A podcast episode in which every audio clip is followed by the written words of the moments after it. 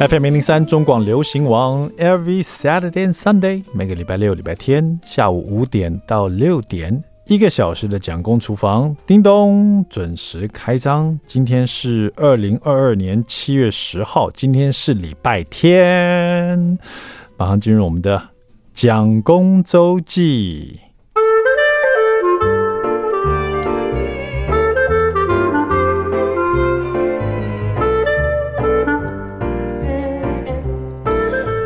你喜欢喝汤吗？据说有些人呢，在吃饭的时候一定要喝汤。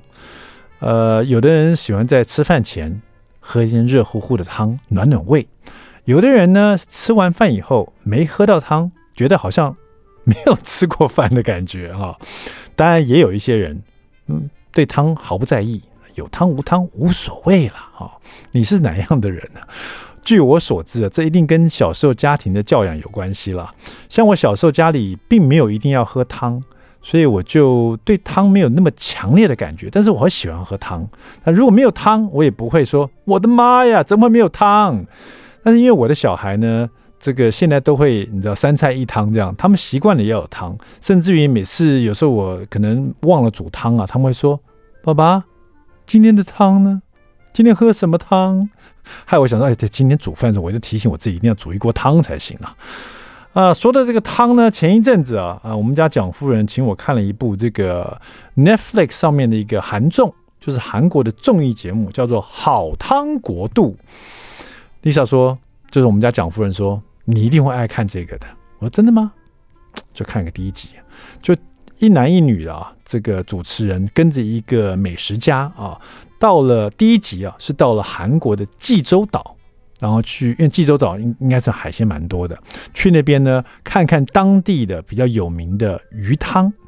那讲到鱼汤啊，呃，他讲的这种鱼汤也不见得是当地啊的招牌菜，可是是当地人会这么吃的。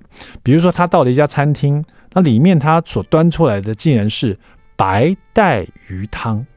通常白带鱼大家都是煎的嘛，对不对？就是你知道白带鱼就是方方的一块，这样台湾人都我们从小都吃过，阿公阿嬷最喜欢煎白带鱼，然后撒一点盐，这样哇，这外面油滋滋的，吃起来脆脆的，有没有？那因为白带鱼它的骨头就是中间那一段，所以小朋友还有旁边啦，还有旁边啦，但是它的骨头没有细细的骨头，所以小朋友像连我都很爱吃白带鱼，很好，很容易把那个肉剥下来嘛。但是说实在，我真的没喝过白带鱼汤哎，我一看我说哇，白带鱼汤。这什么滋味啊？不过呢，还有在解释啊，说这个像你在韩综里面或韩国节目里面看到这种白带鱼，或者有时候我们在台湾的传统市场我也看过，有时候卖那个白带鱼是一整条啊，他那个老板摆出来一条一条长长的哇，闪亮闪亮，银白银白的哈，上来一看，你以为哇，这是这是雪花吗？还是怎么回事？就是很闪亮这样子。那种鱼啊，你可以看到它全身呢几乎都没有什么毁损。他说这种是钓上来的。那那种被渔网捕上来的呢，那个鱼的身上呢就不会这么亮，可能是有些碰撞或者割伤怎么样，反正就没那么亮，比较暗一点点啊。但是他们用的白带鱼就是用海钓上来的，然后用这种来做鱼汤，然后它的汤底呢是用白带鱼的鱼头去熬的。我觉得哇，那个蛮特别，我想有一天也也许我来做做看。那第二道上来的呢，哎呦，就吸引我的注意了，因为这道更简单了。它就是，也是我没想过的马头鱼汤。马头鱼汤，我们通常都吃干煎马头鱼啊，或者是清蒸马头鱼啊，因为马头鱼不便宜啊。马头鱼汤感觉好像很好像很厉害的感觉，但是呢，这一部这个韩综最有趣是，他让我看到他这个马头鱼汤啊是在地人的吃法。他怎么做呢？真的超简单，这次连高汤都不准备了，他就是拿。比如说一条马头鱼啊，可以放在锅子里这个大小的，他就拿大概三百 CC 到四百 CC 的水哈，用冷水煮，在煮到温温水的时候呢，他就把萝卜切成细细的丝，直接丢进去，然后再放一点点，比如说香菜梗、香菜的呃根，然后或者是一些会有香气的一些香菜一起去煮，用白萝卜汤煮到快滚的时候呢。就把一整条的白那个马头鱼啊洗干净了，杀干净了，直接放去煮。然后呢，最后呢，再比如说煮个八分钟到十分钟，煮的差不多了，鱼的鲜味已经煮到这个汤里面去了，鱼肉也熟了，他就撒一点盐，就这样喝了。啊，真的假的？这么简单会好喝吗？那主持人喝了以后就哎，其实鱼啊，新鲜煮出来汤又有白萝卜啊，那绝对是甜美的嘛。但是真的是比较少看过，把整条马头鱼就放进去，也没有煎过，也没有做什么处理，就直接去这样新鲜的这样去煮了哈。所以就让我很多的想法说，对哈，其实喝一碗简单的鲜鱼汤啊，听起来挺不赖的。啊，对了，像刚刚那个马头鱼汤呢，我忘了说了，它除了有白萝卜，当然放了一点姜丝在里面了，不可以少了姜丝啊，少了姜丝那还成什么白萝卜汤嘛，对不对？所以我就想说，哎，我也想来这么做做。那天呢，我就到了这个传统市场，我就逛了一下。这那天这刚好是礼拜一啊，没有马头鱼。你看看，现在礼拜一啊，其实大家会觉得礼拜一是传统市场休市嘛。现在可能是景气真的不好，礼拜一啊，几乎是不休市的，因为礼拜六、礼拜天的时候呢，可能人多啊，不管是鱼鱼贩啊，或者是肉贩啊，都会切比较多，或者。比较多货，然后呢，到礼拜一还有剩下的，他就还是一样有摆出来。就昨天的鱼货或昨天的猪肉哈，还是一样有在卖这样子。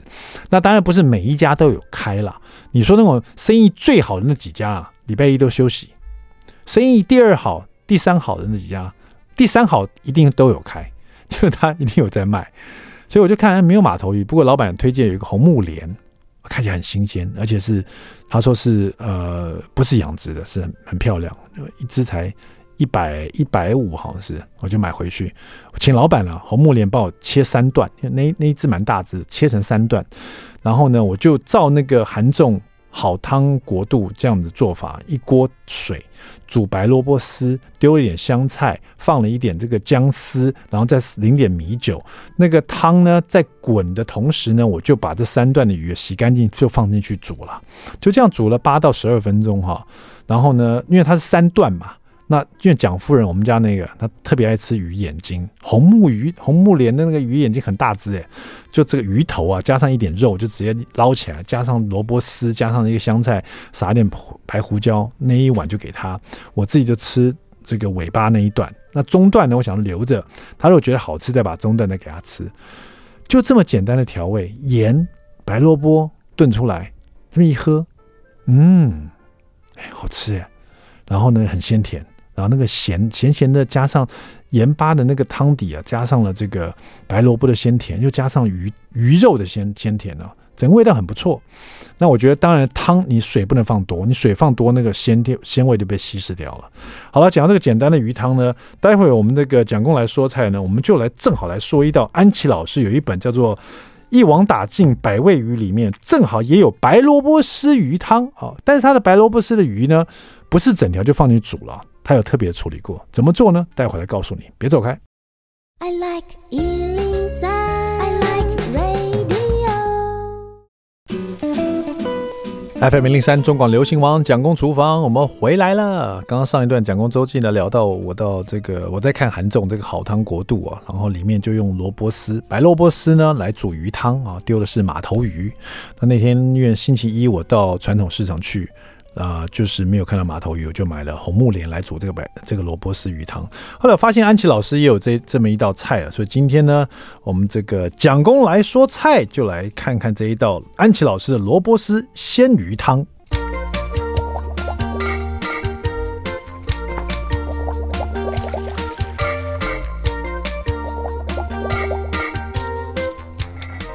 好的，我特别喜欢安琪老师这这个这一系列这本书哈，他这一系列是有关于，比如说呃家里就是怎么怎么吃猪肉啦，或怎么吃肉哈，就是就爱吃肉这样子，或者是家里啊就是吃蔬菜的，或者这一本是一网打尽啊呃百味鱼啊，很多很种不同的鱼的做法哈，从鱼的这个煎啊、蒸啊、煮啊，呃甚至炸都有哈。那这边有一个萝卜丝鲜鱼汤啊，那这个安琪老师呢，他做法。又会让这个鲜鱼汤的鲜度更在提升了哈，因为它这边是用这个尼罗红鱼哈，就是其实就是就是那个叫什么呃吴锅鱼啊，可它是红色的啊。这这种鱼呢，红尼罗鱼呢，其实它就是蛮便宜的，蛮平价的哈。啊，就买一条这个，然后洗干净，然后老伯老师呢用到这个白萝卜也是切丝哈，然后用到蛤蜊啊，然后再用到葱，还有姜，还有香菜哦，就这么简单哦。那第一步呢是先把这个呃鱼呢打理干净，就是把它洗干净哈。然后这个因为鱼啊，大家在鱼贩里面洗干净以后回来就冲一冲就算了哈。其实不是啊，他把那个里面的内脏都挖掉以后，你要把那个打开来看一看，它那个在。贴近骨头的地方啊，会有一些很深色的血粘在骨头上面，甚至在它的那个呃，它的头腮那个地方啊，还是会在粘在骨头那个地方，都会有一些比较稠的血污啊。粘在上面，那个一定要洗干洗干净，用水冲干净。我甚至于会有一个小刷子，专门刷那个的哈，那个不刷掉，你的那个腥味会很重。那另外呢，也有人会认为说，你要煮鱼汤嘛，只要没有肉的地方就可以把它剪掉。比如说鱼尾巴啦、鱼鳍啊这些没有肉，没有必要放在煮啊，它煮出来可能还带了腥味，所以我也会把它剪掉这样子，或者把它切掉。好，那这个鱼打理干净哈，然后白萝白萝卜呢，把它切丝，葱切长段，像。葱段一样，然后呢，先把锅子热了以后，放两大匙油哈，先把葱段，就是葱白啊、葱绿啊，先把它煎香，然后把姜片也放进去，也把它煎香。所以这油里面有葱的香气，姜的这个香气。你看那个葱白啊，已经有点焦黄的感觉了。这时候呢，你就把鱼放进去，也略煎一下哈，就是说。鱼，你知道鱼煎鱼哦，不要说立刻就翻面嘛。你鱼一下去啊，先把单面呢煎个一分钟，有没有？煎上色以后再翻另外一面。在你翻另外一面的同时呢，你就淋下酒啊，就是米酒这样，啪呲这样淋下去。那里面已经那个油已经煎出那个鱼的蛋白质的香气了，而且里面有姜的香气，还有这个葱白都已经那个焦香味。然后那个米酒一下去，啪呲那个香气出来，同时呢就倒热水进去哈。安琪老师这边倒六杯的热水哈，六六呃热水倒进去以后呢，等到这个水煮滚，然后再小火煮五分钟。五分钟以后呢，就把萝卜丝放进去，再把萝卜丝，因为它是切丝了，很容易就软了。再煮个几分钟，萝卜丝你用筷子这样拿起来，就够软了哈，容易这个入口了。你就可以把蛤蜊放进去，蛤蜊煮到它开口以后呢，试一下味道啊，因为蛤蜊会有咸味嘛。试一下这汤的味道，这时候再加一点盐跟胡椒粉来调味，最后呢撒一点香菜啊就可以了。那就很简单。那跟刚刚我说那个白萝卜丝来煮那个红木莲呢，我那个只是萝卜丝把它煮熟了，把那个萝卜丝的甜味煮到那个汤里面去，然后香菜的香气以后呢，还有姜丝，然后就把鱼整个煮放进去煮啊。我是直接煮。老师这边呢，增加这个鱼汤的这个鲜度啊，是把鱼煎了一下。然后呢，又把这个又放了蛤蜊啊，所以这里面呢还会有那个葱的香气，因为米酒跟它醋锅，跟那个热锅跟葱香跟姜片呢被煎香那个味道，再用米酒醋锅以后呢，又有滚水在里面，然后又有蛤蜊的鲜甜，那这一道这个萝卜这个丝汤鱼汤呢会更鲜，味道更浓郁啊。像我之前讲那个是感觉很清淡可是也很好喝，但老师这个呢，就是很浓郁的一种这个呃萝卜丝的鲜鱼汤啊，大大家在家里可以试试看啊。但你可以先试我那种，就是比较简单的，不用煎的哈，直接丢进去煮就好了。然后我再来呢，你可以试试看安琪老师这种，就是说要煎你的辛香料，不管葱段也好，姜片也好，还有你的鱼也把它煎一下哈。那这种都试试看。那另外呢，我跟我自己讲说，从今天开始呢。我应该是每一条鱼都买来煮煮看，我发现这令我意想不到嘛，意想不到，白带鱼也可以煮汤，马头鱼也拿来煮汤，而且直接在这个高汤也好啦，在清水里面煮也好。我想说，那这样子是不是每一种鱼我都可以把它放萝卜丝里面煮一煮了，吃吃看呢？这个鱼的肉质怎么样？因为我后来第二天我又去买另外一条鱼，我现在忘了那个鱼叫什么名字，可是我都挑眼睛眼睛大的鱼，因为蒋夫人我们家那一家就喜欢吃。鱼的眼睛，所以我挑眼睛比较大的鱼啊去煮，那他就吃鱼头的部分，我就吃鱼尾巴。那鱼肉部分我们就分一分这样子哈。好了，每天吃一条鱼，会不会是因为我是双鱼座的啊？补一下，以鱼补鱼啊。好了，休息一下，待会马上回到蒋公厨房。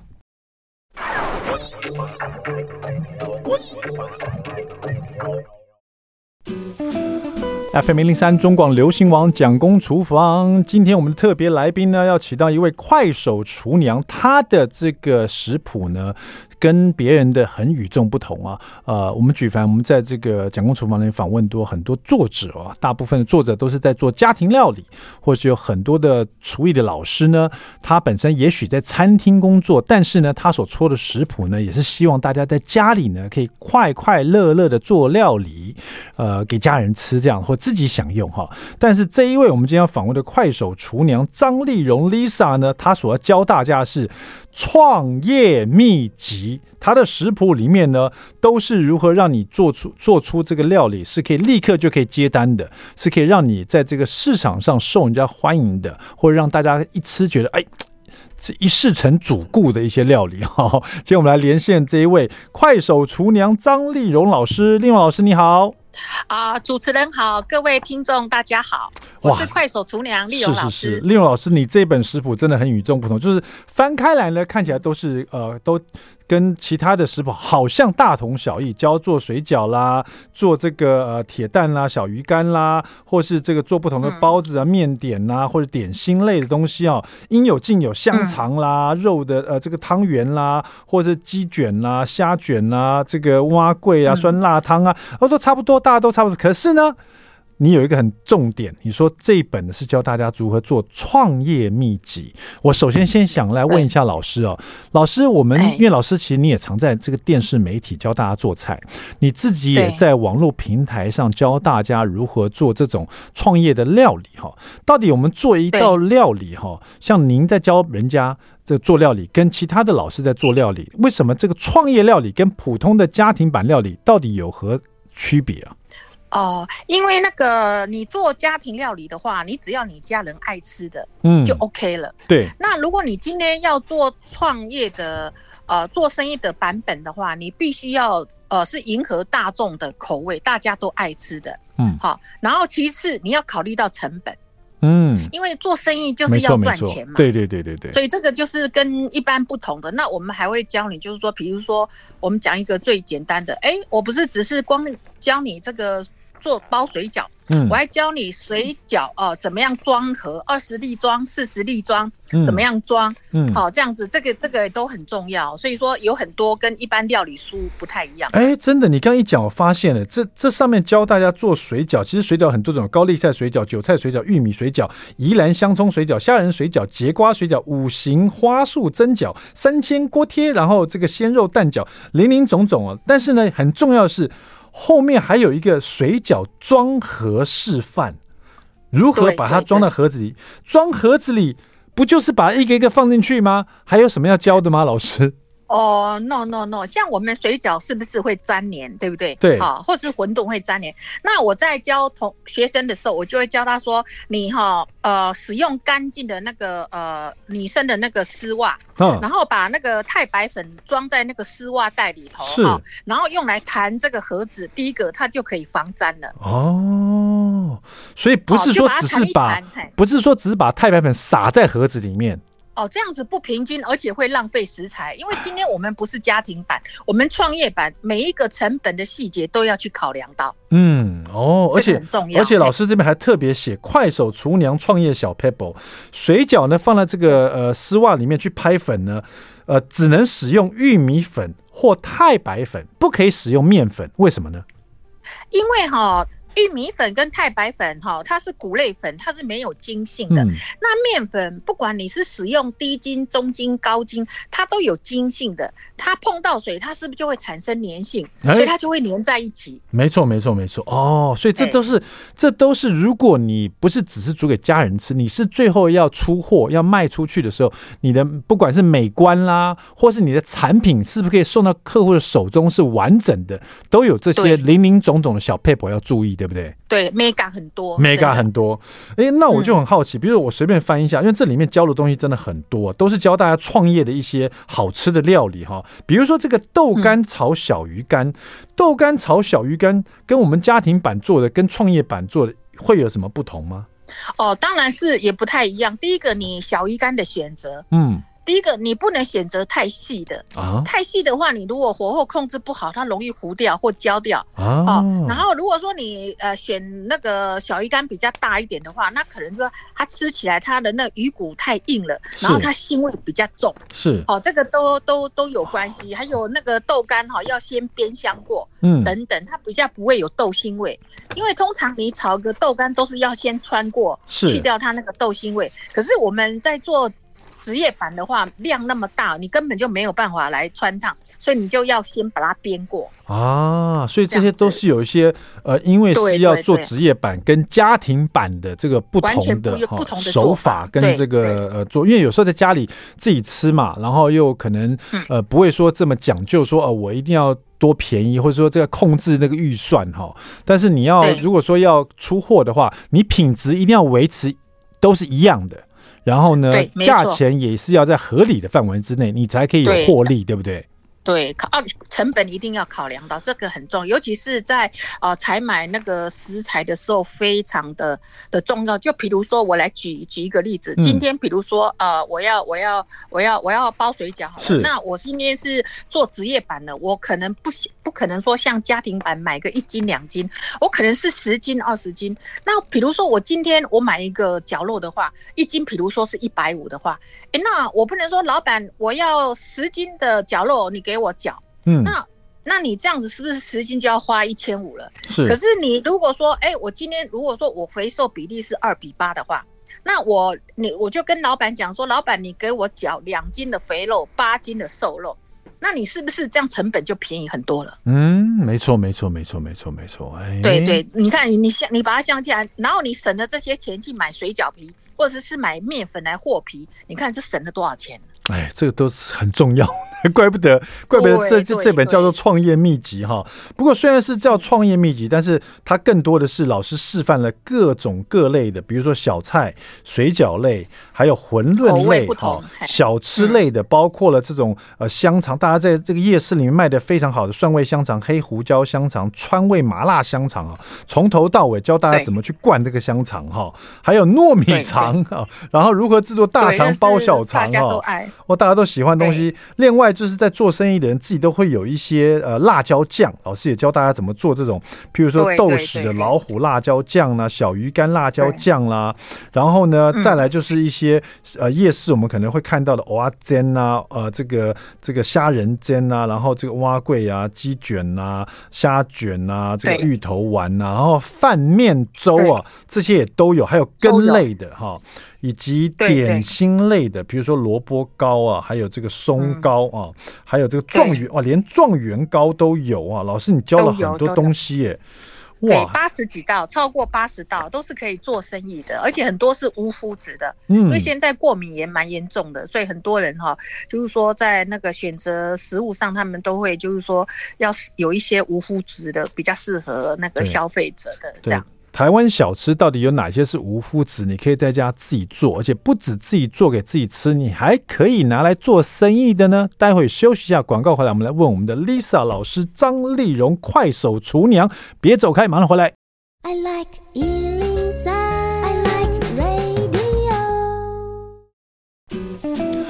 FM 零零三中广流行网蒋公厨房，我们回来了。如何让你的家庭料理摇身一变，变成这种可以创业的平民街头的米其林小吃料理呢？今天我们连线给快手厨娘张丽蓉老师，Lisa 老师，你好。你好，伟文你好。是我们刚刚讲到，现在很多人都是，包括我的小朋友，都要吃这个无麸质，因为对这个呃麸质啊，就是会产生过敏哈。呃，我看到老师这边里面有教到一些小吃类的，都是无麸质，有一个特别的吸引我注意，上面是无麸质。起士米蛋饼啊，我小朋友其实很爱吃蛋饼，可是蛋饼呢，它的饼皮是用面粉做，小麦就有这个麸质，它就没办法吃哦。那怎么做这个无麸质的这个蛋饼呢？而且上面还有一个。我看见你这本书上面还有一个 YouTube 的一个一个一个符号，哎，是一个 QR code，扫描还还可以看到影片呢，在里面。对对对，你扫进去就可以看到影片的示范。哇，太赞了！真的教大家如何创业，而且还可以看影片哦。那老师，因为我们是电台，那请老师这个呃用说的告诉我们怎么去做这个无麸质的蛋饼，好不好？好好。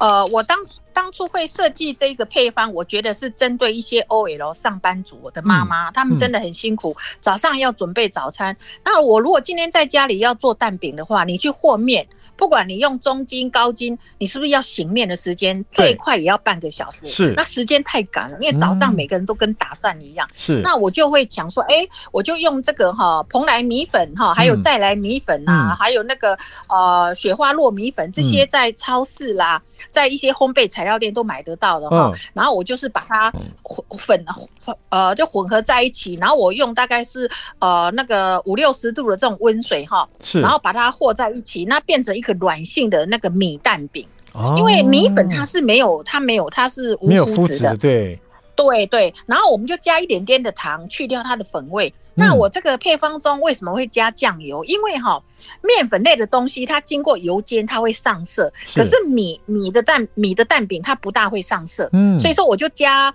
酱油来增添它的风味跟上色。哦，啊，这么简单，然后你就把它和在一起，然后你就撒一点葱花，那你就把它煎，看你想煎家里的锅子平底锅有多大，你就煎多大。嗯，那你就想要吃啊葱，就撒点葱花。那想吃起司口味就撒点七十丝，想吃培根的，那如果说你今天素食的，最简单芹菜猪或者是说九层塔。嗯，哦，这些都很棒。那而且你看，而且不用醒面，你马上弄，马上可以做。老师，我想请教一下，因为你这边用了三种不同的这个粉，一个是蓬莱米粉，一个是再来米粉，一个是雪花糯米粉啊，等于是糯米粉、再来米粉跟蓬莱米粉。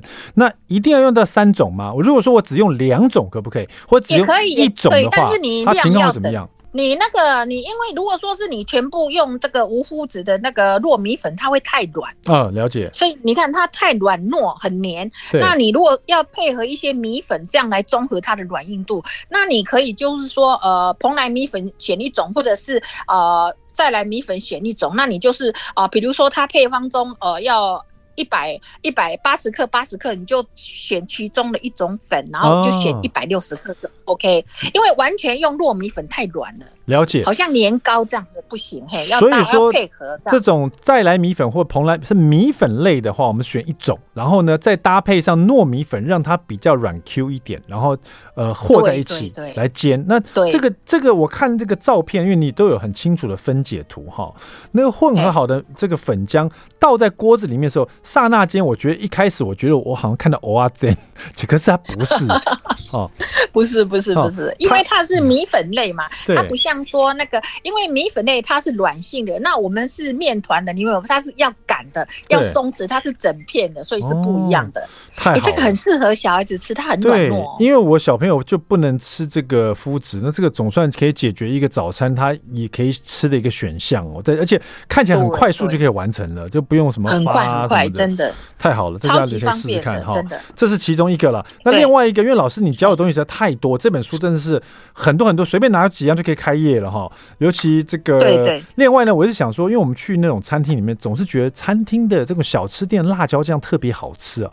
老师，这个这个 要做这种创业辣椒酱是要什么什么秘诀吗？哦，这个真的是啊，我在开水饺课的时候，我就会搭配教这个辣椒酱。嗯，那如果说今天哦，你想的很简单，就是把辣椒洗干净啊，然后呃调理机打一打，然后去炒。我觉得这个辣椒肯定不会好吃，它只有辣，香气不够，嗯、所以我会就是辣椒酱，我就是说买回来蒂头不要拔掉，把它洗干净哈。嗯、然后因为为什么地头不能拔掉？因为你地头拔掉，在洗的过程中，水是不是会跑进去？对。那水会跑进去的话，你在发酵过程它就容易酸败。哦。好，所以地头不能摘掉，然后洗干净，把它晾干。那我就用调理机把它打一打，然后打一打，我就会加那个高粱酒啊、味淋啊、盐、嗯、巴。哦，如果是你吃素的，你就不要加蒜头；如果你要不吃素的，你就做蒜末剁椒，然后你就把它拌好，放到玻璃罐里头。那你大概差不多夏天哈，大概两个礼拜。嗯。冬天大概一个月，哇！我跟你讲，那个辣椒酱之香哦，你要做剁椒鱼头啦，什么辣味的东西，蘸酱入菜都很方便哦。所以说，我们要做老师这边教的，比如说豆豉老虎酱啦、小鱼干辣椒酱啦，或者是这个呃，或者延伸的其他的辣椒酱，我要先做这个，嗯、这个算是发酵的辣椒，是不是？对对，它叫是所谓的剁椒哦，剁椒啊。那所以说，以前讲剁椒是用菜刀切嘛，对对对对对。现在我们有料理机，很方便，用料理机打，但是。是记住不要打太太细，打有一点醋粒状这样子的辣椒酱，它发酵后它比较有口感。嗯，哦，加那个蒜头好香哦，真的。哦，所以说我只要把它先呃，像老师说的，不要去蒂头，洗干净，擦干了以后呢，把它剁成碎末，然后再加上，如果说要吃蒜末的话，加蒜末；如果没有的话，就是高粱酒、盐跟味淋哦，直接腌在罐头里面，罐子密封的罐子里面。然后像我们现在夏天嘛，你说两个礼拜后让它自动发酵，这样是不是？对，你就会闻到那个香，而且那个呃辣椒皮它都软化。如果说你今天新鲜的辣椒，你没有去做发酵的动作，你直接下去炒，你有没有发现那个辣椒皮吃起来口感相当不好？对对对对对，哦，所以说这个如果是发酵好的这个剁椒，我们就可以，如果不做其他的辣椒酱，我直接就拿来做这个剁椒鱼头的剁椒就可以了。对，然后你到时候你这个剁椒，你到时候鱼头买回来，甚至你蒸这个鱼肉肉片的时候，你挖一点。一点那个那个剁椒出来，那你再切点葱花，嗯，后切点新鲜的蒜头，嗯，然后咸度也不用，你就把它铺在鱼肉上或者是鱼头上，嗯、哇，那个哈真的超级好吃的。哇，听起来就非常的棒啊！好，对对对，那这个辣椒就可以这个拿做做好这个发酵辣椒就可以来做延伸。老师这边就有教大家怎么做豆豉辣老虎辣椒酱哈。像我老婆呢，呃，就很喜欢吃外面买像那种温州大馄饨都有在卖什么豆什么老虎辣椒酱，一罐也不便宜这样子哈。那其实在家里做。不难，而且老师教大家就是要去开业的这种呃老虎酱哦，怎么做呢？待会广告回来，我们请这个 Lisa 老师告诉我们。别走开，马上回来。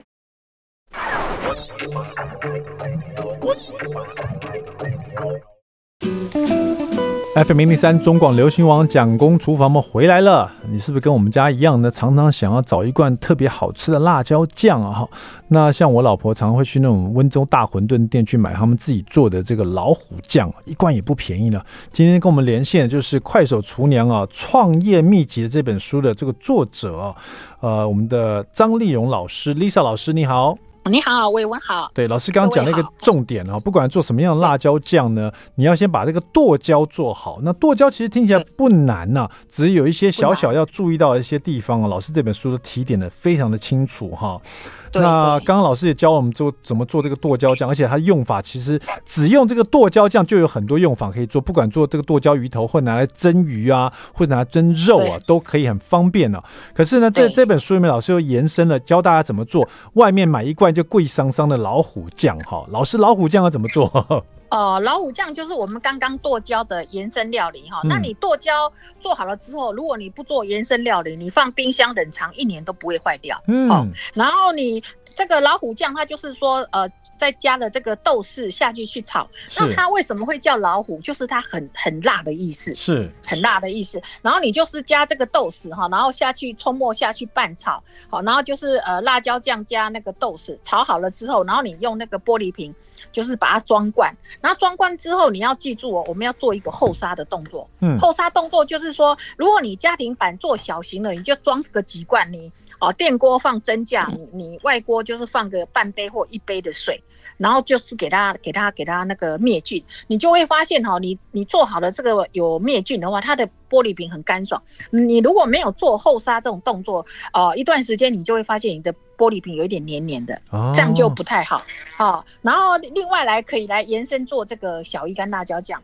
那我刚刚讲的这个小鱼干辣椒酱，老师对不起，我想请问一下这个。呃，大家都知道这个后沙这个灭菌了，可是我想再问清楚一点，是不是就放在滚烫的热水里，把那空的罐子在滚烫热水里热了一下以后，然后放到那个烘碗机里面烘一下，这就算是灭菌了？可是这样不够，嗯，像比如说，如果说你今天买的这个瓶子，你你洗好的时候哈，你倒扣哈，嗯，你可以放到电锅里头蒸哈，这个是一个方法。嗯，还有你可以，如果你家里有烤箱，你就用上下火两百度，嗯，好，然后你玻璃瓶倒扣，然后你就那个呃。大概呃烤个二十分到三十分，然后瓶盖的话，我们用七十五帕的酒酒精哈喷一喷就好了。因为瓶盖它有的有烤漆，所以不适合入烤箱啊。那玻璃瓶这样进烤箱这样烤不会有问题哈？不会，它那个烧玻璃都是上千度的，怎么会玻呢？我们烤箱才两百度而已啊。好了，OK、的，这样大家就比较了解，因为很多人可能不了解，就拿了那个热水滚烫烫一下而已，这样可能就不够哈。对，那个灭菌不够，温度不够。嘿，嘿，是老师说小鱼干辣椒酱只是再多加料进去，是不是？还是有对，那你就是对，那你用了这个剁椒之后，你就是第一个很重要，你起油锅的话，你必须要先用这个小鱼干把它煸一煸，因为那个鱼腥味它才会去掉。是。去掉，然后还有一个很重要的就是说，呃，我们在呃小鱼干下去炒，然后还有你的辣椒酱哈，也要下去炒，它的那个颜色才会出来。嗯、那那个委员，你有没有发现我这个里面哈，除了有加花椒粉，你有没有发现我还有加一个辣椒粉？嗯，对，那这个是一个很重要的秘诀，就是说你加了这个呃辣椒粉的话，你这个小鱼干辣椒酱你炒起来颜色非常的红润漂亮，比较有卖相。啊啊，了解。你看，这是老师注重的，就是它的卖相，因为我们知道创业用的很重要，做生意卖相非常的重要，你才会吸引人家。然后你最重要，你我们为了要防止它，是我们没有添加剂嘛，它怕它会有时间的关系，会时间长久会败坏，所以一定要油封。那我们油封，我们不用沙拉油，我是用香油，嗯，增加它的香气。所以说我们这个辣呃，增加它的香气。所以说这这个真的小鱼干辣椒酱哦，我的学生呢卖了好多，他们就是。因为你这个做的它保存期限长嘛，所以这个是真的很好的呃做生意的一门那个路菜，而且现在天气热很开胃，啊。对，好，特别谢谢我们今天连线给我们的快手厨娘张丽蓉老师啊，这一本创业秘籍，平民街头的米其林小吃料理啊，让你摇身一变就可以直接去做生意了。而且就算你不做生意，了解一下专业的哈，能够品质维持一定的，而且又拿捏你的这个预算的。很好吃料理到底要怎么做，就要看这个快手厨娘张丽蓉老师的这一本书了哈。谢谢我们的丽蓉老师，蒋公厨房，我们下次再见喽，谢谢，谢谢，拜拜，拜拜。